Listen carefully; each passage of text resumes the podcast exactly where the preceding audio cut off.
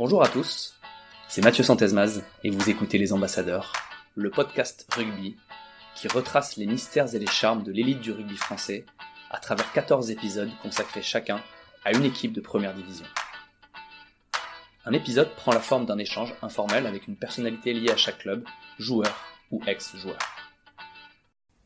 Le rapprochement des clubs voisins du CABBG, Club Athlétique Bordeaux-Bègles Gironde, et du Stade Bordelais, donne naissance à l'Union Bordeaux-Bègles en 2006. La nouvelle entité démarre alors en Pro D2 avant de rejoindre la première division en 2011. Depuis, son ascension sportive est croissante et le club joue désormais les premiers rôles en top 14 sans toutefois parvenir à décrocher de trophées ou même disputer de finale. Pour le moment. Notre invité débute le rugby dans le club landais de Tyros avant de rejoindre Bègle, écurie phare du rugby hexagonal dans les années 90, pour tenter de réaliser son rêve et de porter le maillot du 15 de France. Il connaît sa première sélection face aux All Blacks lors d'une tournée victorieuse en Nouvelle-Zélande en 1994. Après la fin de sa carrière de joueur, il a fait partie de ceux qui ont œuvré pour la fusion entre Bègle et le Stade Bordelais. J'ai eu l'honneur de discuter avec quelqu'un qui a porté le maillot bleu à 19 reprises, le personnage et ex-demi-mêlée, Guy Akoseberi. Salut Guy, comment vas-tu? Très bien, très bien, très bien senti. Et toi? Bah écoute au top, merci de me recevoir. Euh, oui, donc je suis content de faire ta connaissance parce qu'on on avait échangé que par euh, exactement par SMS, par euh, par l'intermédiaire douteux d'ailleurs. Douteux mais véridique. euh, bah, merci beaucoup de me recevoir quasiment chez toi. On est à, on est à Mérignac dans ta dans ta pharmacie. Donc, Ouais. Merci beaucoup. Avec plaisir. Si on commence tout de suite dans la dans la boîte à souvenirs, quels sont tes tes premiers souvenirs de rugby? Alors premier premier souvenir, euh, l'un des premiers entraînements, mais je suis tout petit. Hein, alors non, si on parle de, pas de souvenir club, le souvenir rugby, c'est c'est mon père. C'est-à-dire que mon père m'a acheté un ballon de rugby, j'avais euh, j'avais 4 ans je crois. Voilà, le ballon, parce que mon père était n'a jamais trop joué, il a joué un peu au lycée, comme ça à Bayonne, mais c'était par contre un passionné de ce sport, un, euh, supporter invétéré de l'équipe de France, des, des clubs où, euh, où ma mère était en poste en tant qu'institutrice. Donc voilà, c'était un fou de rugby. Donc à 4 ans, premier ballon. Après, premier contact terrain euh, ben, à Tyros, suite à la mutation de ma mère. euh, qui, c'est mon, mon père l'oriente vers Tyros. Il dit, oh là-bas, là-bas, ils savent jouer au rugby, là-bas. On va aller là-bas.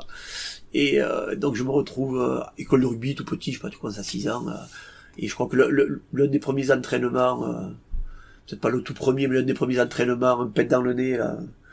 Et, le, nez, le, le nez qui avait saigné, mais tout collement parce que je m'étais engagé, si tu veux, un peu, un peu en reculade. Tu t'engages sans trop y mettre le nez, puis, puis le nez il prend le genou. L'éducateur m'a dit, quand tu t'engages, tu baisses la tête et, et tu réfléchis pas. Donc après, voilà, j'avais compris qu'il fallait y aller un peu plus que, que ma première intention. Et premier souvenir match, quelques semaines après, je me rappelle, c'était, euh, j'ai encore en tête la couleur des maillots de l'équipe adverse. Des maillots verts. Et c'était Saint-Julien en Morne. Dans la Haute-Lable, tu jouais, tu as une école de rugby, tu jouais que contre des, des équipes des Landes, on était tout petits là, et donc à Saint-Julien en Morne. Donc voilà, les premiers contacts euh, avec le ballon, le terrain et, et les adversaires. À Tyros, tu restes euh, combien de temps? Tyros, c'est, c'est la plus grosse partie de ma carrière. Je, je commence à, dès qu'on peut commencer, donc ouais, je dirais 6 ans, je- j'ai plus l'âge exact en tête, mais je pense que c'est 6 ans, 6-7 ans, jusqu'à 26 ans. Et à Une- 26 ans, une, une vingtaine d'années. C'est pas mal. Ouais. Et, et à 26 ans, je pars à, je pars à Bègle, je signe à Bègle parce que, parce que cette année-là, euh, à Tyros, on, on allait descendre de, on allait plus jouer en première, enfin, on allait jouer aussi encore en première division, mais en groupe B, c'est à l'époque, t'avais un peu comme top 14 Pro D2, on allait descendre en Pro D2. Cette année-là, j'avais goûté à l'équipe de France. J'avais été remplaçant deux fois pour le tournoi des, des Serres Nations. Donc, euh, donc voilà, là, il y avait un choix à faire. C'était, euh, je savais que si, si je restais à Tyros, si, si je pars pas cette année-là, ben j'y reste et j'y suis encore. Et alors que là, n'ayant goûté à l'équipe de France, voilà, de voir que le club allait descendre et de me dire bon, parce qu'à l'époque t'étais remplaçant mais tu rentrais pas. Donc pour avoir une vraie sélection, il va falloir, il va falloir que tu progresses parce que c'est là que je me suis rendu compte que ouais, j'avais quelques qualités, mais il me manquait encore pas mal de choses pour espérer aller un jour sur le terrain avec le maillot bleu. Et voilà, donc il y avait un choix à faire. Et puis en plus, j'ai arrivé aussi, ça correspondait avec la fin de mes études. C'est-à-dire que je venais d'avoir mon diplôme de pharmacien. donc voilà, tout c'est, euh, c'était logique, c'était logique. Les Tyrossais ne m'en ont pas voulu, enfin, je dirais une grande partie, ou la majorité, toujours deux, trois, qui est parti, est parti. Voilà, mais euh, 95% ne m'en ont pas voulu, et voilà, puis après ça a été donc la, la deuxième étape de la carrière. Le choix de Bègle se fait, se fait assez, assez naturellement. C'est naturellement. Ouais, ça faisait 4-5 ans que chaque année j'avais des contacts euh, avec tous les, pas tous les clubs de France, mais beaucoup de clubs. hein, euh, de Béziers à, à Cognac, à, à Lyon, quand il y avait eu la période où Lyon, là, il y avait une petite période où vous avez essayé de monter, à, Clermont-Ferrand, plus les locaux, Dax, Bayonne, Biarritz, Mont-de-Marsan, enfin voilà, chaque, Courtisé. chaque année j'étais courtisé et, et Bègle, Bègle parce que euh, cette, cette année-là j'hésite beaucoup avec Clermont-Ferrand parce que j'avais eu un très bon contact avec Clermont. Euh, mais bon Bègle, je suis étudiant à Bègle, je connais euh, je connais toute l'équipe de Bègle. Euh, la moitié c'est la moitié c'est les copains. euh. Je fais des je fais des, quelques brings avec eux le jeudi soir à Bordeaux. Je joue avec eux à l'universitaire, je, je les croise au Plana tous les midis à boire le café. Voilà, et puis, puis Bègle sortait de, ils ont été, ils étaient champions deux ans avant. Donc il y avait en plus tu vois, une belle équipe. En plus, quand, quand je, quand je donne mon, mon accord au mois de mars, on, on me dit que va, il va prier où l'entraîneur va arrêter, que Bernard Laporte va devenir entraîneur. Donc il fallait un neuf. Un neuf derrière ce pack là, de- qui faisait peur à tout le monde. C'est quand tu joues neuf là derrière. c'est- Tu peux, tu peux sortir la veille même. Et donc, euh, ouais, c'est- j'ai dit oui de suite. J'ai j'ai- j'ai dit, euh, j'ai dit oui de suite. Et, et mal- malheureusement, pas vraiment malheureusement parce que j'ai passé après de très belles années à Bègle, mais j'ai pas pu jouer derrière l'intégralité de ce pack de fer parce que deux mois après ils se sont foutus sur la gueule en fin de saison et voilà et les, les- les présidents, les fils, les fils d'André Moga qui avaient repris la présidence ont fait des choix, ont viré Bernard, Laporte et Serge Simon Qui ont su bien rebondir après. qui ont su rebondir après, voilà, mais qui étaient les, euh, qui étaient deux personnages importants. hein. Comme tu dis, ils l'ont, démontré après. Et donc derrière, une, quelques joueurs les suivent. Ou s'en vont sans être virés. Je pense à Vincent Moscato, à, à William Teschwer, à, à Philippe Gembert. Donc il y a quelques départs importants. Et donc, euh, quand j'arrive, moi, moi j'ai donné mon accord, j'allais pas revenir sur mon accord. Euh, et donc derrière, j'arrive donc à Bègle où il y a encore une belle ossature de l'équipe de champions, mais il y a un nouvel entraîneur, Christian Lanta, qui est arrivé du, du Racing, et beaucoup de nouveaux joueurs, comme moi. On débarque, euh, euh, voilà, il y a, il y a des, des bon, quelques mecs que je connaissais, mais, mais Vincent Recetto, qui revient, lui qui était au Racing aussi, euh, Sébastien Morizot, avec, euh, avec qui j'étais l'équipe de France, l'équipe de France universitaire, qui vient pour remplacer Moscato au talon. Donc voilà, il y a quelques, quelques jeunes aussi qui montent de juniors, il y a une belle, belle génération. Donc voilà, il y a un nouveau groupe et j'y ai joué jusqu'à 32 ans, j'ai, dû y faire 6 saisons, ouais, 6 ou 7 saisons. Et alors on a joué une finale du manoir, on a joué des, des, des, des- pratiquement chaque année des phases finales de championnat, mais on n'a jamais décroché quelque chose. Hein. Mais euh, donc ça c'est le seul regret de pas avoir décroché quelque chose. On a fait des campagnes européennes, là c'est les premières coupes d'Europe là, Oh, des moments extraordinaires. Et euh, mais par contre, euh, ah, alors peut-être peut-être pas la, la dernière saison ou les deux dernières saisons où ça commence à devenir pro. Où, voilà, il y a, y a eu du recrutement euh, et puis un entraîneur avec lequel je me suis un peu moins bien entendu. C'est pour ça que j'ai abrégé ma, ma carrière. Mais, mais par contre, l'ensemble des mecs avec qui j'ai joué, euh, quand on se revoit là, ça, on, on est- humainement, ça a été très très fort. Tu vois, alors, je parle beaucoup de Tyros parce que j'y ai beaucoup appris sportivement et humainement bien sûr, et j'ai gardé des contacts forts. Mais cette période de bègle là, surtout les premières années, euh, ouais, c'est, c'est, des mecs que je que je recroise. euh, je veux pas dire tous tous- tous les quatre matins, mais quand on se recroise, il y a, il y a quelque chose de fort entre nous. Et puis dès qu'il y en a un qui appelle pour organiser un truc, bah, tout, tout le monde est là. Tout le monde est là. Donc une, une vraie aventure humaine, avec des mecs vraiment intéressants, à tout point de vue. Et à cette époque, quelle est la relation entre le donc Bègle et le, et le Stade Bordelais dans les années 90, fin des années 90 Alors, au- aucune relation, et même une, une, une relation qui se tend, puisque Bernard Laporte part au stade bordelais, il se fait virer de Bègle, et il part, il part au stade. Euh, alors je crois que la première année, je sais plus s'il joue encore. Je sais pas s'il devient directement entraîneur au stade ou s'il fait encore une saison entraîneur-joueur. Il fait peut-être encore une saison entraîneur-joueur. Et, euh, il amène avec lui donc euh, 4-5 euh, 4-5 de Bègle, là, euh, Téchouer, Gembert, Et puis là-bas, ils commencent à, faire bouger un peu les choses. Ils n'ont qu'une idée en tête. On se croisait des fois en troisième mi-temps, puisque les- parce, qu'ils sont, euh, ils, sont le niveau, alors je sais plus trop comment c'est foutu à l'époque, mais je pense qu'ils sont le niveau juste en dessous, tu sais, où, t'as ces espèces de, poules de début de saison, où après tu bascules sur le, sur, les poules de, de, de play-off ou de play-down. Et donc pendant deux saisons, ils essayent, ils essayent, et pendant et ces deux saisons-là, bon, nous on part en play-off à chaque fois avec et eux ils partent en play-down. Donc on, ne les rencontre pas. Et la deuxième année, surtout les pauvres, là, ils sont, euh, les pauvres parce que ils perdent le, le match de la qualif sur le dernier match de la saison, le dernier match de play, euh, pour la montée en play-off.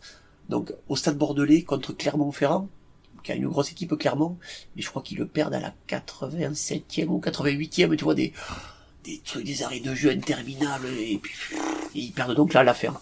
Et, donc là derrière, ça explose, le fait qu'ils jouent pas les playoffs, je pense que un petit manque de, de moyens, je pense que le, le Stade Bordelais n'avait pas les structures non plus pour, pour accueillir des, des mecs comme ça, surtout que l'argent quand même circulait, commençait un peu à circuler dans le rugby, et donc le, le Stade Bordelais explose derrière. La porte et tout ça s'en vont. Je crois que Bernard euh, enquille de suite au Stade français. hein. Je crois qu'il rencontre Max et il y a cette rencontre avec Max et il part à Paris. Alors là, il part pas avec tout le monde à Paris. Euh, je crois qu'il se retrouve parce que Vincent était parti à Brive. Oui, Vincent n'avait pas suivi, je crois, Stade Bordelais. Ou la première année et après il est parti à Brive. Euh, Moscat, mais après ils se retrouvent tous, mais Bernard petit à petit les fait revenir, et il recrée la première ligne, Simon, Moscato, Gemmer, là, là-haut, Stade français. C'est Bible. Voilà. Et, et, et là, par contre, c'est là qu'on se retrouve, deux saisons après, deux ou trois saisons après, un an avant leur titre de 98. Ça doit être la saison 96-97, 96-97. On se retrouve sur un match de, ça doit être euh, l'équivalent de, euh, d'un 16e de finale. Contre le Stade français. Avec les anciens Bégliers. Et la porte demande à jouer au Stade Bordelais. Donc voilà, ça, devait- ça devait être terrain neutre. Et il dit non, on va jouer au Stade Bordelais. Donc ima- imagine l'ambiance du truc. Il faisait un cagnard, il faisait 30 degrés. Et, euh, et on les bat. La première mêlée, on prend 10 mètres sur le cul. Je me suis dit, ah, on va te passer l'après-midi. Et en fait, on les bat derrière. Ils ont pas encore la grosse, enfin, ils ont la grosse équipe devant. Mais derrière, euh, bon, nous, on a quand même, on a du bon monde aussi. On a Olivier Brosé, là, qui avait été, très- Vincent Enchetto, qui avait tout mis en 10, euh, tout mis au pied. Eux, ils avaient commencé à s'équiper, mais de- derrière, c'est un peu juste, c'est un peu vieillissant. Ils ont Geoffrey Abadi, qui est, qui qui est le buteur de l'équipe et qui, qui se trouve ce jour-là. Et donc, on les bat. On les bat, et donc, il se renforce l'année suivante. Voilà, il fait venir, hop, donc, Marc Lièvremont, tout ça. Enfin, voilà. Là, il recrute au fort. Et on les retrouve l'année suivante en quart de finale. Voilà, si tu veux, la haine était passée. Il fallait qu'ils nous rencontrent au moins une fois, tu vois, les, surtout les, les, les, les en première ligne. Je, je vois encore cette première mêlée là, au stade bordelais. Là, j'allais introduire Serge, en euh, Serge Simon, qui je m'entends bien, là, qui me regarde, là, qui me fait un clin d'œil. Et première mêlée. Et nous, on a trois jeunes en face, hein. 20 22, 23 ans, pris, levé, de prendre 10 mètres dans la gueule. C'est Dédé Bertosa, euh, seconde de barre, là, qui, qui en pose une à Serge pour arrêter le, pour, pour, pour que ça s'arrête là, parce qu'autrement, euh, donc on se fait secouer devant. Heureusement qu'il y a Dédé, enfin, là, on a Maurice Maraguet, un jeune aussi qui est assez du rail. Donc, on, on- ça s'échappe pas devant, heureusement, et puis après, on fait la différence parce que, comme je te dis, on est un peu plus complet. L'année suivante, ça recrute, et là, donc on se retrouve à jouer un quart de finale sur match aller-retour, match aller à Bègle, match retour à, à Jambouin, et sur l'ensemble des deux matchs, on, perd, là, c'est nous qui perdons de un point. On perd d'un point, et derrière, ils mettent 40 points à Toulouse en demi, 40 points à, à l'USAP en finale. Là, après, sur les deux derniers matchs, tu vois, nous, euh, ils, ils avaient vachement recruté derrière, donc ils étaient un peu plus homogènes. Mais par contre, nous, nous, on s'était un peu épaissi devant. Les jeunes avaient pris un peu d'expérience et tout. Et donc, de- devant, on leur fait mal. On leur fait mal devant. Mais après, sur les, ils avaient fait contre nous 20 minutes. Bon, ici, match tendu, serré. Bon, on gagne de, je crois, d'un point ici à Bègle. On peut gagner un peu plus, mais on les secoue quand même, mais on gagne que d'un point. Ils font 20 minutes à Jambouin, les 20 premières minutes. Exactement. Les 20 minutes qu'ils font contre nous, 25 minutes, allez, à Jambouin. Les mêmes, ils font 80 minutes contre Toulouse et 80 contre, si tu veux, Nous, au bout de, Au au, bout de au- 13 heures, ouais. au- au bout de, ouais, mais, mais même, tu vois, dans le, dans la vitesse, dans tout, là. Ils sont, on prend, on prend la marée par 25 minutes, on est mené de 20 points au bout de 25 minutes. Et puis après, là, au bout de 25 minutes, une demi-heure, ils ont, ils ont un coup de mou. Parce qu'ils sont pas tout jeunes non plus, là. Ils ont 30, 31. Ils ont un coup de mou, et là, nous, on repart sur notre force. Parce que devant, on était, je pense qu'on était plus fort que là. Et on, commence à les tabasser, et on revient. Bam, bam, bam. Et on meurt. À, à la dernière minute, on a une pénalité. Bon, elle, est, compliquée. 45 ans, Coer, là. Etcheto est plus là. Il était parti la saison d'avant. Euh, c'est Paya, c'est Sébastien Paya qui bute, là, et, et elle est trop courte. Ça manque de puissance, mais autrement, on les tape, hein. Et, mais après, ce qui m'a étonné, c'est que sur les demi la finale, tu vois, 8 jours après, 15 jours après, ils courent 80 minutes. Là où ils avaient couru 30 contre nous. ça, c'est plus ça qui m'avait... Mais bon, après, bon, ils étaient au-dessus. Mais bon, ils couraient vite, les gars. À t'écouter, Bègle était vraiment très fort à cette période, à ce moment-là. Bègle, c'était... euh, Mais c'est eux qui avaient amené ça, là. Les rap, tout, ça, c'est Bernard. Ils avaient, ils avaient amené cette... euh, Ce que Bègle a toujours aimé, ce que j'ai... euh, Même s'il y a eu des de trio dans les années 69 et tout ça, des, des bons joueurs de ballon, ce qui faisait vibrer les supporters à Bègle, c'était le combat. Et donc là, t'as eu les années de tortue, là, euh, parce qu'il y a eu quelques saisons avant le titre, et même les, quelques saisons qui ont suivi après le titre, où voilà, personne n'a gagné à Bègle. Moi, en 6 ou 7 ans, euh, j'ai dû perdre une fois Bègle, tu vois. C'était, euh, je pense que même les adversaires, quand ils venaient, ils savaient que ça serait compliqué. Et donc tout ça, c'est eux, c'est Bernard, c'est les Rapetou qui avaient amené cette, euh, ce, ce- ce côté combattant. Et, après ça s'est ça s'est gardé. Ça s'est gardé euh, parce qu'après le club recrutait des mecs comme ça. Des mecs durs des mecs des mecs du romal qui aimaient le combat qui aimaient l'engagement voilà c'était la marque fabrique ouais. Et comment tu expliques que le club connaît un petit passage à vide? Après cette période un peu faste. Ou alors après c'est purement euh, de la gestion euh, de la gestion humaine. C'est-à-dire que les, frères Moga les, les fils d'André Moga qui, qui, ont repris et qui ont laissé euh, de l'énergie de l'argent et euh, n'ont pas fait les bons choix dans les gens qu'ils ont pris pour s'occuper du club c'est-à-dire que euh, ils avaient recruté Philippe Berbizier déjà. Ça a été le premier bon, vous savez lui bon, que je me suis un peu autant Pierre son, frère à l'équipe de France m'a fait grandir. Autant Philippe m'a m'a poussé vers la sortie. Et j'ai eu vite envie de partir parce que lui- il y avait lui était était trop sur ce cette idée de bègle combat ça, trop trop restrictif toi dans le jeu. Parce qu'on avait de bons mecs aussi derrière. Et puis puis le rugby commençait à évoluer le rugby devenait pro. Et donc il fallait être il fallait être complet pour gagner. Le Stade français, quand ils gagnent, ils sont complets. Et derrière, ils marquent des essais, t'as des lombards, t'as des, des combats, des mecs comme ça, des, des mecs qui savaient jouer au ballon, mais Berbizier est trop restrictif, ça, ils voulaient pas l'entendre. Et donc, les, les Mogas se sont, ont filé les rênes à un mec comme ça. Je vais être méchant, mais qui, qui, qui, manquait de, de compétences. Enfin, il, a, il, il avait pas les, il avait les œillères un peu trop fermées. Il est pas, il est pas, il est pas allé voir assez loin, si tu veux, pour, euh, parce que le rugby, le rugby évoluait, le, le rugby devenait pro. Et lui, il voulait avoir des joueurs pros, mais pour leur faire faire pas grand chose, à part de la muscu et taper des quilles. Et voilà, et puis derrière, il y a eu donc après derrière, euh, et après c'est la galère pendant plusieurs saisons, ju- jusqu'à ce que, parce que le stade bordelais, lui en face, était même remonté à un niveau supérieur, tu vois. Ils étaient équivalents Pro D2, là où Bègle était redescendu à- en Fédéral 1. Et là, t'as 10 ans de galère, 10 ans sans rugby à Bordeaux, quoi. Et puis t'as as Laurent Marty qui, Laurent était le- lui un passionné de rugby, il cherchait à reprendre un club, et, puis il a senti l'opportunité parce que là tu pouvais reprendre un club pour pas trop cher. Et moi je, suis- le premier qui le rencontre. Euh, C'est le le mec qui me dit Laurent Marty, il va, il va, il va reprendre tout ça, et, et on commence, ça commençait à parler fusion. Et donc on se rencontre, on passe une après-midi ensemble, je lui raconte tout ce que je te raconte là, l'historique du Stade Bordelais, l'historique de Bègle, et je lui dis oui, il y a quelque chose à faire, Laurent. Oui, il faut fu- fusionner les deux avec Serge Simon, Serge qui était au conseil régional à l'époque. On avait essayé de rencontrer les deux clubs pour leur faire comprendre qu'il fallait fusionner, mais le Stade Bordelais n'avait pas voulu, parce que comme on était deux anciens béglés, même si Serge avait joué, je crois, six mois au Stade Bordelais, ou un an, il pensait qu'on faisait ça pour essayer de faire remonter Bègle et de tuer le Stade Bordelais. Donc ça n'avait pas marché. Et, euh, Laurent, euh, donc Laurent est intéressé, on remet un peu la pression politique, à Juppé et tout ça. Juppé dit qu'il lui il est pour. Ma mère aussi.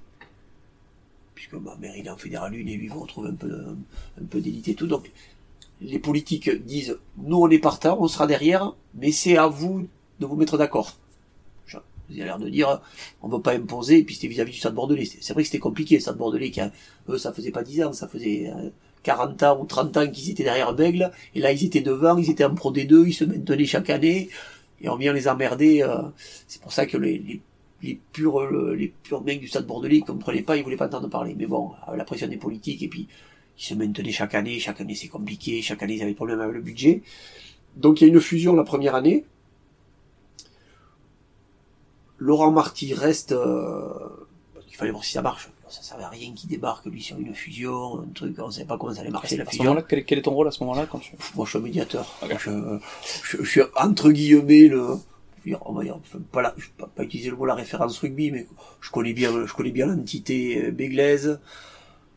Ouais, et puis je suis pas quelqu'un qui a de l'ambition. Moi, c'est l'ambition, c'est de revoir du haut niveau à Bordeaux de rugby. Euh, voilà, on est tous, on est tous un peu dans le même cas, donc c'est faire l'intermédiaire, essayer de, de trouver des solutions.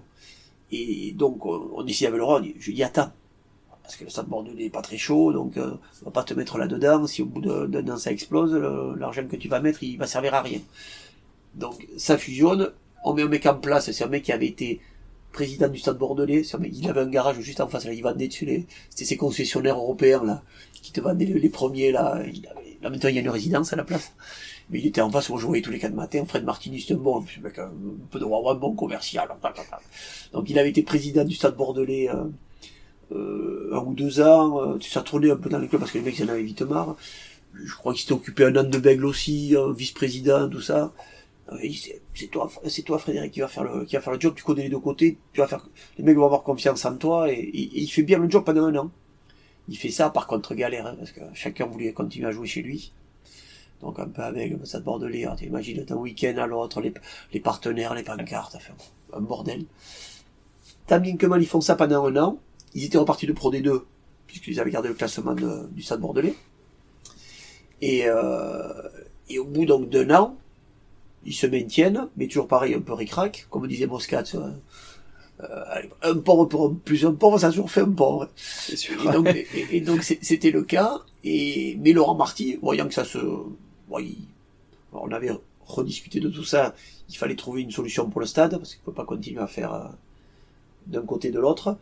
Mais Laurent arrive et, met un peu d'argent pour alimenter, pour euh, structurer, commencer à structurer, surtout aller recruter pour viser un peu plus haut. Et euh, alors là, je crois que pendant un an, il y a encore les allers-retours. Et, et, là, Laurent, là, Laurent, il est courageux parce que ça s'est pas, ça s'est pas déclenché comme ça. Et il y a eu deux saisons, au moins une, peut-être pas deux. Non, je pense que la deuxième, ça commence à aller beaucoup mieux. Mais une première saison où c'est dur. Euh, on rappelle un match contre Blagnac là où t'as t'as 500 personnes à Musard là, c'est sous la pluie. Euh, et tu joues, t'as as perdu le premier match à la maison contre Aurillac je pense qu'il s'est dit oh non mais qu'est-ce que je fais là? Il a été euh, il a été bien il a pris il y a Olivier Brouzet qui est venu s'occuper qui est venu l'aider à structurer un peu le club. Parce qu'il y avait, rien hein, c'était tu partais avec euh, quelques partenaires euh, des bénévoles mec personne à la com enfin c'est parti de d'une page blanche il a beaucoup bossé avec Olivier après les partenaires ont commencé à à venir un peu plus on essayait on essayait tous d'en trouver là dans dans dans, dans notre coin et, et puis, puis il, a mis il, a, mis de l'argent, il a les politiques ont vu que c'était un mec sérieux, parce qu'ils s'attendaient voir aussi les politiques. Il, il, a su, il a su aller aussi un peu les secouer, les politiques. Une fois, il leur a dit, maintenant, je m'en vais, j'en ai marre. Il a su faire. Et puis, petit à petit, voilà, ça a pris. Euh, il a fait, euh, il a trouvé quelques bons mecs pour, euh, au niveau joueur. Il a, il avait pris Vincent Echetto, qui était un ancien, moi, je lui avais dit, cherche, je lui ai dit, rencontre Vincent Echetto, il connaît Bègle. Ils se sont rencontrés, ça a été, le coup de foudre là et donc Vincent a entraîné plusieurs saisons. Là, il y a eu toutes ces belles années où il y a cette montée magique. Derrière, tu as deux trois saisons à, à Chaban où, où là après le problème, déjà le problème de stade avait été réglé, c'est-à-dire que tout se jouait à Musard. Ça avait arrêté Sainte-Germaine parce que même les structures étaient t'as pas un clubhouse pourri tout ça donc pour accueillir partenaires c'est pas possible donc il y avait une ou deux saisons où tout à Chaban tout à Moga après Moga plus un peu Chaban petit à petit parce qu'il y avait encore les Girondins à l'époque. Donc quelques matchs à Chaban, puis après quand il y a eu la bascule avec le, nouveau stade, euh, tout à Chaban. Mais, euh, mais surtout à Chaban, ces premières saisons où tu te maintiens en top 14, sur les dernières journées, tout ça, mais euh, euh, ça joue quoi, ça s'envoie, les... t'as du rugby, t'as donc tout le monde le dit, et puis les Girondins commencent à être moins bons, parce que aussi ça va l'un va avec l'autre, et, donc derrière pour les influences qui ont commencé à grossir à Chabar et tout, voilà, et puis ça s'est fait dans le temps, ça a mis du temps, hein. enfin du temps, c'est à la fois aller vite, quoi, c'est 10 ans, 10, 12 ans, mais il y a, y a, des moments où tu trouvais que c'était long, tu dis on va jamais se qualifier, au, début on va jamais monter, après bah, tu montes, après on va jamais se qualifier, et puis après tu finis par se qualifier, puis après il y a eu des choses difficiles, parce qu'après il finit par s'engueuler avec Etchet, euh, voilà, et puis il y a eu, il y a eu du turnover, il y a eu Bagnès, il y a eu Brunel, euh, Brunel qui est parti à l'équipe de France, là, enfin, euh, des joueurs emblématiques qui étaient là depuis le début qui ont arrêté, sur, sur 10-12 ans, c'est Eni Adams, là, tout ça, des, donc voilà, c'est, c'est un club qui, qui commence à avoir son histoire, et qui a fini par se qualifier un jour et, et par jouer des demi et voilà donc ça continue à monter. Laurent Marty est toujours là heureusement parce que même si c'est un club qui commence à avoir maintenant une certaine ossature heureusement que Laurent Marty est là il faut vois pas même s'il si, décide d'arrêter là du jour au lendemain je vois pas pour l'instant qui peut le remplacer tu vois il y a pas il a pas quelqu'un qui se dégage même à, à côté de lui Olivier Brouzet est parti là il est parti sur d'autres d'autres d'autres voies professionnelles et tu sens que c'est le, il est là, quoi. C'est Laurent qui tire le truc. Alors, il, Urios lui a apporté sportivement, si tu veux, un peu plus de, d'assises et, il a lâché un peu parce que Laurent il faisait tout, il faisait il faisait l'extra sportif, le sportif parce qu'il adore ça plus. Donc c'est lui qui c'est lui qui a mené des mecs au, qui proposait des mecs pour le recrutement et tout. Et bon là il a un peu équilibré avec Urios qui est arrivé qui est de, qui est un vrai manager qui a pris beaucoup de choses en mer et ça l'a un peu soulagé. Mais voilà, à la fin de saison là qui est un peu difficile, à faire la, la, vie continue, est-ce que ça va continuer avec Curios, combien de temps, enfin, bah, c'est comme une vie euh, sentimentale, quoi, t'as, as des hauts, des bas, et depuis, depuis 10-12 ans, c'est ça, donc t'as de, comme je te dis, on, a vécu un peu toutes les émotions, on a vécu de belles émotions ces dernières années avec les, demi, tout ça, voilà, maintenant, on ne rêve tous que d'une grande émotion et un titre. Ce qu'il n'y a pas eu depuis 91, euh, avec Bernard et, Bernard, les Rapetou et tous les autres, là, donc, euh, voilà. Mais le, voilà, le rugby est revenu à Bordeaux. Le rugby, on a eu dix ans de disette, euh, et là, depuis dix ans, il y, a du, il y a vraiment du rugby à Bordeaux, du beau rugby, des, des moments où tu vibres, un stade plein à 25 000 voire plus. Donc tu as de belles émotions. Ça déjà, c'est déjà bien. Voilà. C'est quoi le style Christophe Furios, en quelques mots? Alors Christophe Furios, moi je, oh, moi, je connaissais joueur, hein, j'ai joué souvent contre lui. Je, je l'ai découvert quand il a signé ici. Moi, je le voyais faire à Castres, au Yonax. Moi, j'ai beaucoup aimé son approche. Euh, euh, quand il est arrivé, il, a appelé quelques anciens joueurs. Il, nous a appelé les uns après les autres. Un jour, Christophe j'ai pas son portable, c'est Christophe, je, crois que c'était une connerie. Et il me dit, ouais, euh, c'est au début, quand, première, quand, ils viennent de signer, là, la, la, reprise au mois de juillet des entraînements, tu peux venir boire un café, là? Là-bas au CEVA, c'était pas encore le, le CEVA campus actuel, mais voilà, au centre d'entraînement, on va se boire un café, euh, j'aime que tu me racontes tout ce que, tout ce que je te raconte là, l'histoire. non, mais il voulait s'imprégner. L'histoire, l'histoire de Bègle, il connaissait un peu l'histoire de Bègle, mais après, là, la fusion, l'UBB, ce, ce club qui est un nouveau club, euh, lui, il était habitué à Oyonnax, à Castres, des, des, des, des, villes où la passion est là. Bordeaux, t'as de la passion à Chaban, pendant le match. Après, dans la semaine, euh, même si t'as perdu, ce qui a été le cas cette année, trois, quatre fois de suite à domicile, personne ne t'emmerde, hein. on va pas te dire quand tu vas acheter le pain, eh, il va falloir s'y remettre et compagnie. T'es tranquille ici, c'est, euh, c'est, ouais, t'as pas de pression, t'as pas de pression. Euh. Donc, euh, donc il voulait savoir un peu tout ça. Donc, euh, on était parti pour boire un café. Je suis resté deux heures. Donc, on a parlé de, de, ce nouveau club, on a parlé de, des joueurs, de Laurent Marty, de, son fonctionnement. Moi, je lui ai posé des questions aussi de sa manière d'être et de faire. Et je me suis rendu compte qu'il était passionné par le management. Euh, même après le voyant fonctionner, moi j'aime bien regarder un peu les, les mecs sur le bord et tout. Et, et je, pense que c'est c'est un très bon manager.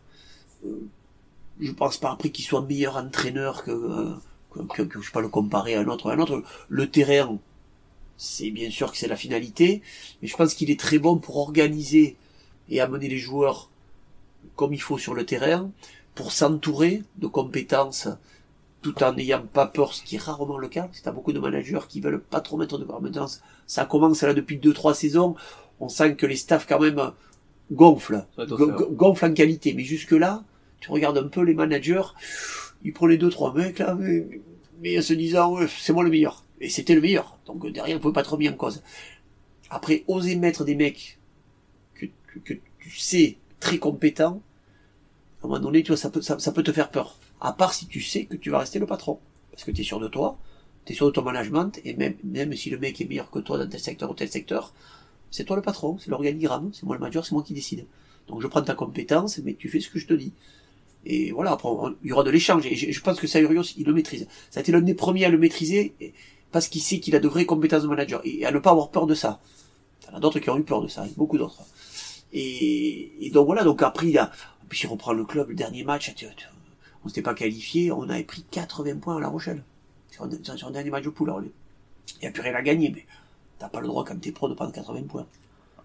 Et donc, et, et donc, il reprend ça, et rapidement, là, il te met un cadre, une organisation, des règles, tac, tac, tac. Pff, Il te fait, en, en deux, deux, deux saisons, là, il t'amène déjà Bègle à la qualif, il t'amène Bègle en demi, euh, UBB. UBB. Lapsus.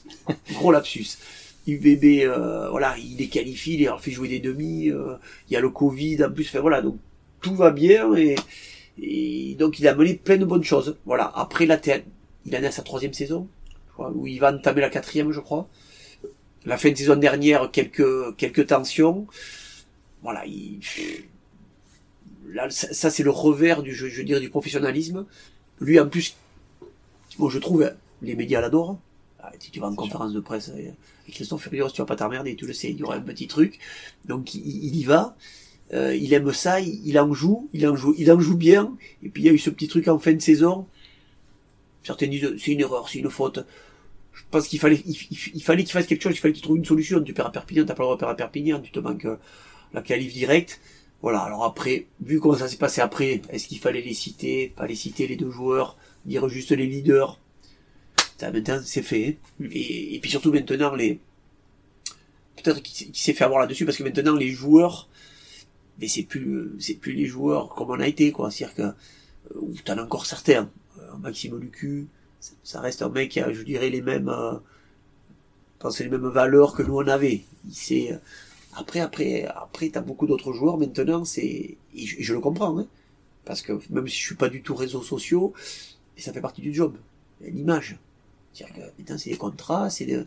et donc si on parle mal de toi, euh, ah, en prend un coup, et puis derrière tu veux montrer toi que tu es capable de réagir, ce qui s'est passé avec Cameron et, et Mathieu, puisque derrière ça gagne après le barrage là, et puis les, les- les petites images, les trucs, le chute, voilà, des, des- dans la presse ça répond. Donc, et je pense que les journalistes plus derrière, on, on, on- eux, eux, c'est leur, c'est leur job aussi.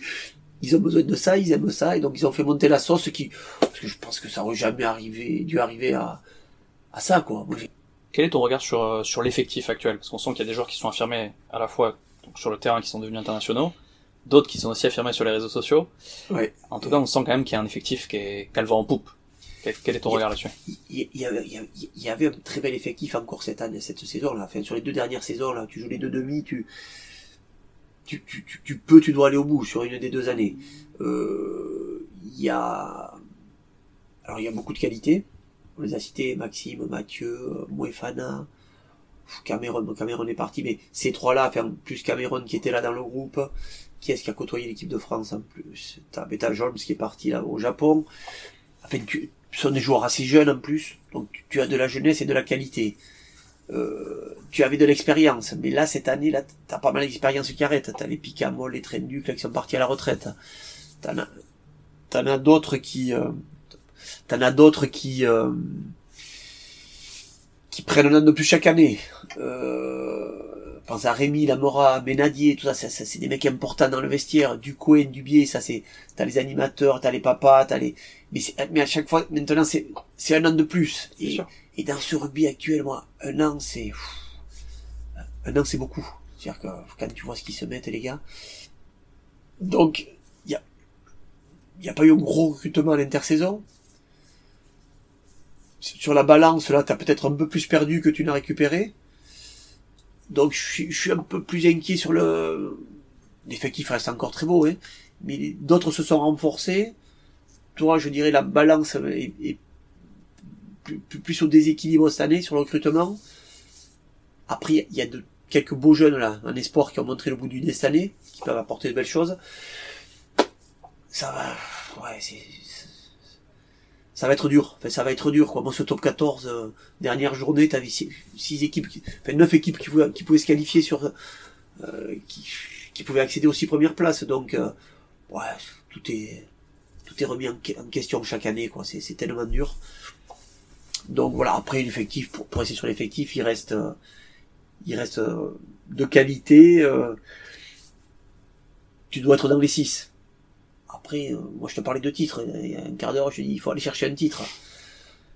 Et là, là, après, c'est, ces derniers matchs, ces, ces barrages et demi-finales, là, c'est, ça se joue à peu de choses. Et c'est, c'est pour ça qu'une une blessure d'un mec important, si tu blesses un Lucu, si tu blesses un Jalibert, est-ce que derrière tu as les mecs pour remplacer ça, tu vois?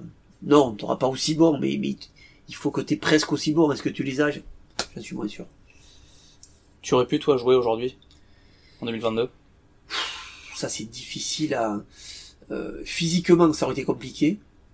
Parce qu'en plus, moi, j'étais pas un fou de muscu, tout ça. J'avais un gabarit assez, euh, assez longiligne. Enfin, je, quand je vois ce qu'ils se mettent, euh, j'étais pas un gros plaqueur. Enfin, c'était le, pla- le plaquage n'était pas naturel chez moi, donc oh, là maintenant, t'es obligé de, t'es obligé de savoir bien plaquer. Donc j'aurais eu quelques carences. Il fallait que je bosse le jeu au pied aussi, parce que tous les neufs maintenant, ils ont un gros jeu au pied. Donc il aurait fallu que je bosse jeune, que je m'y file jeune. Euh, donc j'aurais sûrement eu des carences. Après, par contre, je pense que dans l'animation offensive, ouais, j'aurais adoré. Tu vois, la rigueur, euh, quarterback. tu, tu me sortais pour les phases défensives et, et pour le jeu au pied. Par contre, en phase offensive, je rentrais. Parce que là, par contre, là, moi, faire avec le jeu que j'avais et moi qui aimais, qui aimais beaucoup organiser, euh, faire des choix sur le terrain et quand tu vois la palette qu'ils ont maintenant, les- la, puis la palette de possibilités. Bon, déjà à l'époque, on avait, on avait une petite palette et, et j'adorais jouer avec. Tu m'aurais filé la, une grande palette, là, je, je me serais, voilà. offensivement, je me serais régalé, je pense. Si on se replonge un peu à l'été 94, euh, quand tu décroches enfin ta première, ta première cape après, après le tournoi, comment tu, comment tu vis ta tournée en, en Nouvelle-Zélande? C'est le, c'est le moment où je me suis senti le plus, le plus fort dans mon corps. Toi, je disais, te disais que physiquement, j'étais toujours, euh, ben, ouais, j'étais, un peu frais, là, encore plus pour le niveau international. Et là, c'est le seul moment où j'ai été peut-être vraiment professionnel. Qu'on est parti sept semaines, grosse tournée, et, et là, je me suis entraîné. Ouais, c'est le seul moment de, ma vie de sportif où je me suis entraîné tous les jours. Bon, on a, on a eu quelques jours off où on s'est un peu baladé, tout ça, mais, où j'étais vraiment dans un cycle d'entraînement au quotidien, avec des matchs tous les 3-4 jours. euh, Donc je me suis jamais senti aussi bien physiquement. Et, après, techniquement et tactiquement, Berbiz était le seul entraîneur à l'époque à commencer à avoir des repères de jeu dans les 22, ça, jusqu'à tes 40, ça, occupation de terrain entre les 40 et les 40, ça, ça, ça, alternative. On t'avait pas les blocs, les trucs, mais t'a- t'avais vraiment des repères sur le terrain. Et, moi, je me suis régalé avec ça. Ce que, ce que je te disais, j'a- j'adorais jongler avec ça, pour les annonces en touche, tout ça. Les, et, euh, avec Berbiz, on avait des départs autour des mêlées, on avait pas mal de combinés en touche, on avait sur les coups francs, les pénalités, des choses aussi. euh, voilà, et moi j'étais, euh, je, je- je veux dire, je jouais plus avec mon cerveau qu'avec moi, qu'avec mes biceps ou mes quadriceps.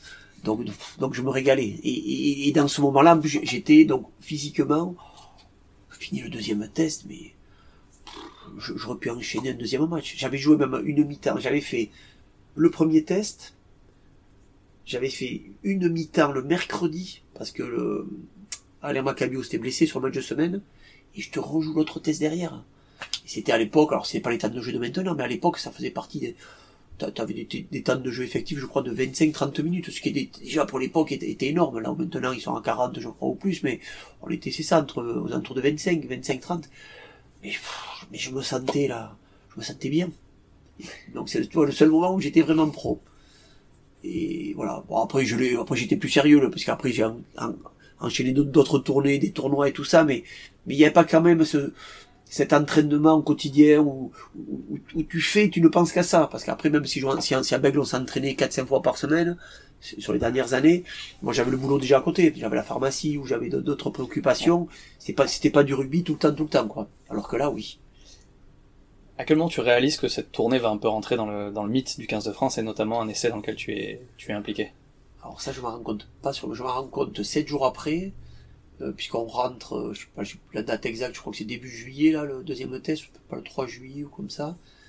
On, au retour, on s'arrête deux, trois jours à Hawaï, enfin, on rentre en France le, le, le 7 ou le 8 ou le 7, et deux jours après, je vais à Pampelune, on s'est fait Pampelune. Et c'est là, c'est là que tu vois. Ah, c'est notre époque quand même. oui, c'est notre époque, mais et là tu tombes sur euh, tous les Français, enfin, putain beaucoup de mecs du rugby et tout. Là, là j'étais, j'étais le roi de Pampelune. J'étais le roi de Pampelune là. J'étais, euh, c'est énorme parce que nous là-bas, en Nouvelle-Zélande, t'es, euh, t'es à l'autre bout du monde. C'est pas, t'as pas les réseaux sociaux, le, téléphone, c'est, il faut petit, petit, petit, il faut appeler depuis l'hôtel. T'as pas de portable. Euh, la presse, on a on a 5-6 journalistes avec nous, mais on sait pas ce qui se dit en France. Donc t'as pas du tout conscience de, de, de, de, l'impact, quoi. Euh, et puis même l'impact, je pense, c'était, oui, ça, s'est dit première fois et tout, mais je pense pas que je pense pas que les médias en aient parlé non plus pendant des, des jours et des jours en France, quoi. Ça. Et puis c'était beaucoup moins euh, médiatisé, donc euh, même le, le, média lui-même avait beaucoup moins d'impact. Comme je sais que t'es un peu dans les médias justement, on va faire un petit un petit jeu. On va se le commenter. Euh... Tu vas essayer de me le commenter en radio, si tu peux. T'es prêt? Allez. Allez, je t'écoute. Donc là, c'est dernière minute de jeu. Tu vois, t'as Kirwan qui donne Bachop. Les, les, Blacks jouent la montre, ce qui est pas dans le, dans la dans le gène des All Blacks. Et là, c'est Philippe Saint-André qui amorce la relance. C'est le capitaine. Il, il voit l'intervalle. Là, il est pris. Il est pris libération rapide, magique. C'est Gonzalez, ce talonneur, qui, qui, me prend la place. Delo, qui va cadrer Abdel qui fait un truc qu'il n'a jamais réussi à faire une deuxième fois. Milou, alors là, double croisé, Yann Deleg, cadrage et bordement sur Brewer qui tombe sur les fesses. Il me donne la balle, je vais pour marquer, je vais pour marquer. Quand je prends la balle à l'entrée des 22, je dis je vais marquer. Il est 22 derniers mètres. Je te disais que j'étais en pleine bourre à ce moment-là, mais il le gaz en fait. si t'as vu le gaz. je mets le gaz, mais je vois jamais la ligne. Et, et, là, je regarde à droite et je vois deux, deux taches noires, comme je dis là, c'est le, les vaches landaises, tu vois, le fait d'avoir connu ça, d'être allé dans des arènes et, là j'ai la peur de la vache. Je me dis putain si je me fais si je me fais attraper, et là je, je regarde à gauche, Jean-Luc et Philippe Saint-André qui était qui était qui était à nouveau là. Donc il reste deux mecs. On peut faire 50 mètres de plus. On peut faire 50 mètres de plus. Donc là je regarde plus si je suis dans l'abus devant l'abus dans le, sur la ligne, je donne, je donne. T'avais confiance en ton arrière, ouais. Ouais, mais Jean-Luc, j'aurais pu lui mettre au niveau des chevilles, il aurait attrapé. Il aurait attrapé, et voilà, il marque quand on parle d'une autre époque, c'est vrai que quand tu regardes les images, tout, tout paraît un peu d'un autre temps. Les maillots, les chaussettes, les, les styles, c'est... Euh, complètement. mais, mais par contre, l'action... Ah, l'action, non. L'action est, est, moderne. Elle, est moderne. et, pour l'époque, elle est dans notre, dans notre temps. Parce que tu vois, même cette libération rapide, là, ce ballon qui sort si vite, le... et, ouais, puis t'as une part de, de magie. C'est-à-dire que tu vas le faire dix fois, enfin, même pas dix fois, cent fois, ça va marcher peut-être 95 fois, mais t'as as des moments, comme je, je, je dis, à Saint-André, l'action d'avant, c'est exactement la même action. Mais c'est Sadourny qui récupère le ballon, qui hésite à relancer, qui tape en touche. Et Saint-André lui dit, putain, mais Jean-Luc, il reste trois minutes, il faut jouer.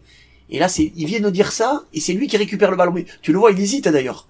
Il a deux doigts de taper. Et puis, euh, je pense qu'il réalise, putain, je vais d'engueuler, enfin, je vais de dire à Jean de la jouer, donc il faut y aller. Donc il part un peu à l'aveugle, hein. Et puis, euh, et puis il passe. T'as cette libération rapide, t'as Gonzalez, mais Gonzalez, ah mais, mais, mais Jean-Mi, mais, mais 99 fois sur 100, il aurait pris le ballon, il serait allé péter. Et là, qu'est-ce qu'il lui prend? Et puis t'as vu la... 60 mètres des poteaux. Et puis, puis, t'as vu là, t'as vu ce qu'il fait là, pas ce qu'il fait là. Ici, il me lance Delo, là, il lui fait une passe au cordeau. Delo qui va chercher le premier, là, qui, qui, qui va bien fixer, qui lance bien l'attaque. Abdel. Abdel qui attrape le ballon. Ce qui, déjà, pour l'époque, hein, comme on disait, Abdel, c'était le le plus gaillard de tous. Pour moi, c'est le physiquement l'un des plus forts que j'ai jamais vu. Rapport vitesse, vitesse poids. Après les mains, des fois, c'était un peu, un peu maladroit. Putain, là, il t'attrape le ballon, là. Il fait, il fait 5-6 mètres, il passe les bras. Il passe les bras à Lomou, Lomou qui était perdu, qui était pas dans, je crois que c'est l'un de ses premiers matchs à l'aile aussi, donc il a pas une bonne défense là-dessus, mais voilà, Abdel fait le geste juste, retrouve Milou, Milou qui perce, qui revient à l'intérieur, qui retrouve Cabane, l'électron libre, qui, était dans son rôle, qui lui retrouve de l'aigle, Mozart, qui lui aussi dans son rôle, ce cadrage des bords là, pam, le mec assis, euh, puis après il me lâche la passe. Des, trucs magiques, de, la magie. À un moment donné, des actions comme ça, elles ne peuvent se réaliser que parce qu'il y a un petit moment de magie. T'as ce, cet essai à, à Twickenham de 100 mètres aussi, où, où t'as le bon rebond, t'as, t'as t'as, qui a la bonne, le bon petit coup de pied par-dessus. Là, c'est fort techniquement, mais il aurait pu y avoir, tu vois, un petit coup de vent, le ballon va pap, l'autre coup de pied en centrage, le bon rebond pour Saint-André, voilà. La magie fait partie de la réussite aussi, là. Dans ces moments-là, il faut, il faut avoir le bon rebond, il faut avoir la, Quel est l'essai qui t'a le plus fait vibrer? Ah, c'est celui-là. Celui-ci? Ouais. De loin. Ouais, ouais. Ah, donc tu réalises en fait quand même. oui, oui, Sur le coup. Après, euh, ouais, ouais, ouais. Oui, oui, non, mais bien sûr, bien sûr. Tu penses que si tu transmets pas, tu marques, on t'en aurait moins parlé de cet essai? Je pense. Sadour, alors Sadour me dit à chaque fois, euh, non, c'est les gens, qui- non, parce que je le vois de temps en temps quand il vient à Arcachon, et, euh, et quand on est souvent ensemble, il dit, ah, putain, tu l'as fait, tu, tu l'as fait briller. Mais, mais, mais, mais, mais Sadour, il m'a jamais dit qu'on lui en parlait tous les quatre matins, quoi. Et, mais moi, je suis persuadé que tu as raison. Je, je pense qu'on m'en a beaucoup plus parlé que si je l'avais moi-même marqué. Parce que cette dernière passe, ça, euh, ça a interrogé beaucoup de gens, quoi. Pourquoi il a fait, tu vois, ça, ça déclenche la question. J'aurais marqué, j'aurais marqué. Oh, il s'aurait été là continuer comme Jean-Luc, là, il marque, il prend, il marque. Putain, ça aurait été laissé du, laissé du bout du monde, la victoire chez les Blacks.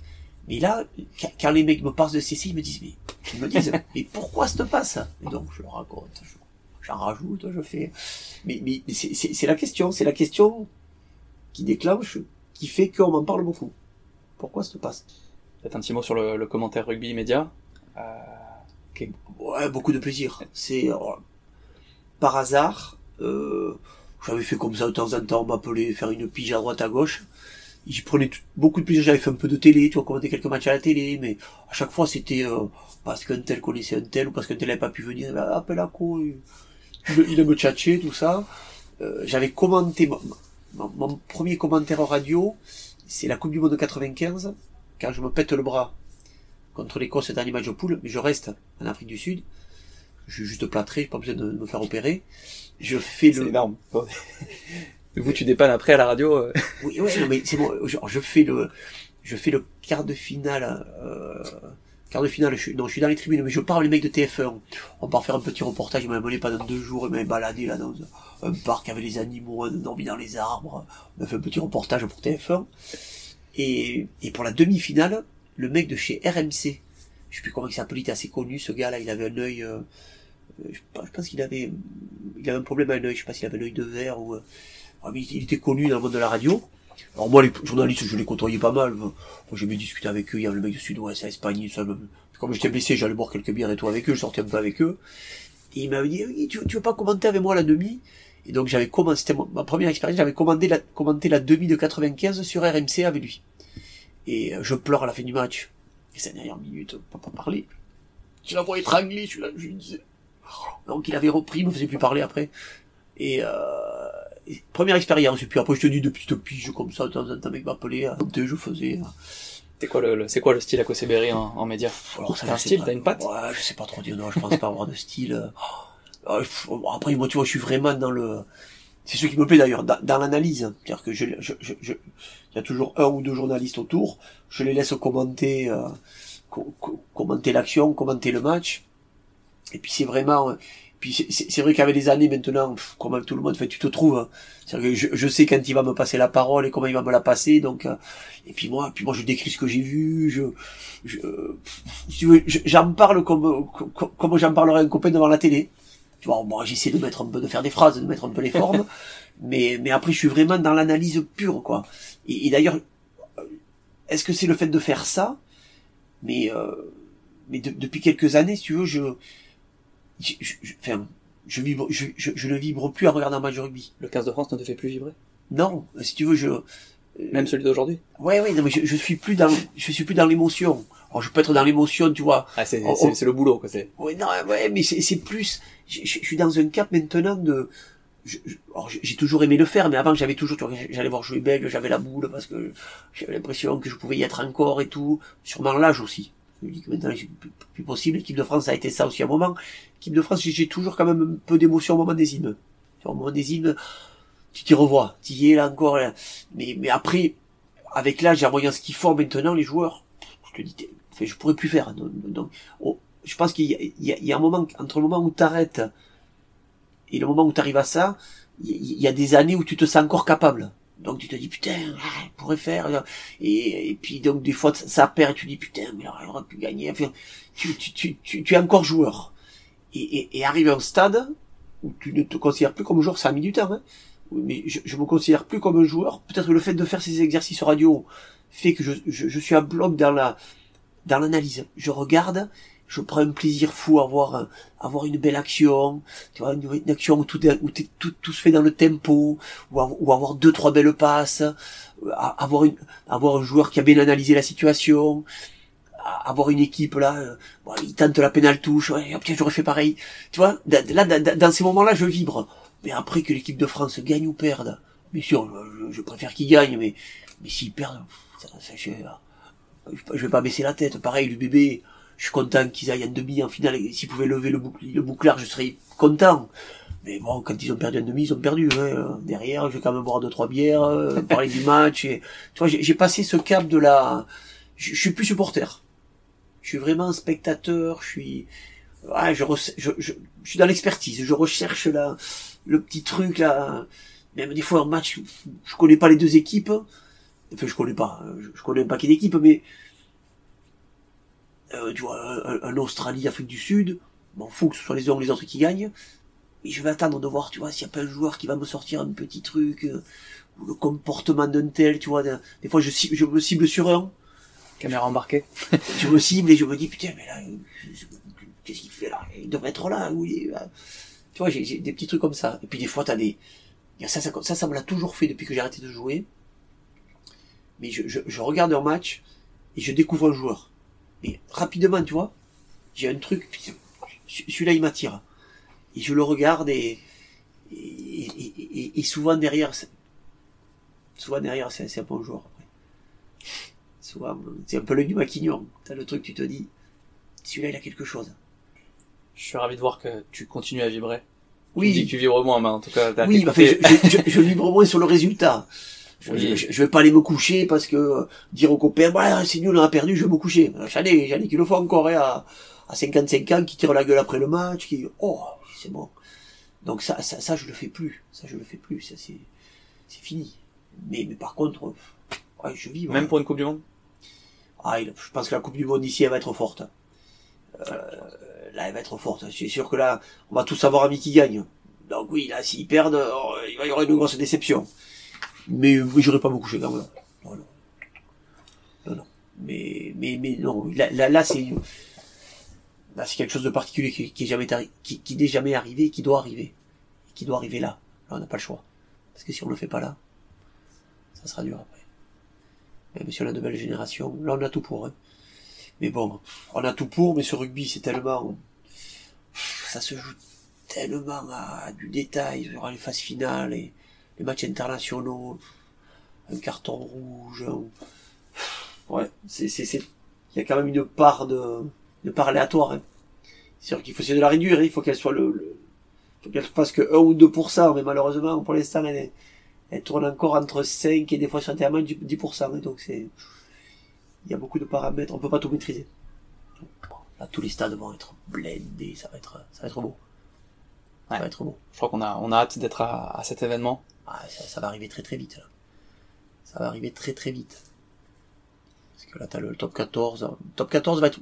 J'ai peur qu'il soit un peu tronqué cette année parce que les internationaux, quand t'as un événement comme ça à venir dans, dans une petite année, oh, ils sont propres, donc ils sont obligés de s'y filer en club. Mais plus, plus les chances vont approcher, plus ça va, plus ça va trotter, là. Hein. C'est difficile à gérer, ça. Coup de Merci beaucoup. J'ai passé un très bon moment avec toi. Merci beaucoup. Avec grand plaisir, avec grand plaisir. C'était Les Ambassadeurs, le podcast rugby. Je vous remercie d'avoir écouté cet épisode jusqu'à son terme. J'espère que celui-ci vous a plu. Pour me donner un coup de main, je vous invite à lui attribuer la note de 5 sur 5 sur les différentes plateformes de streaming et à me faire part de vos commentaires que je lirai avec attention et auxquels je ne manquerai pas de répondre.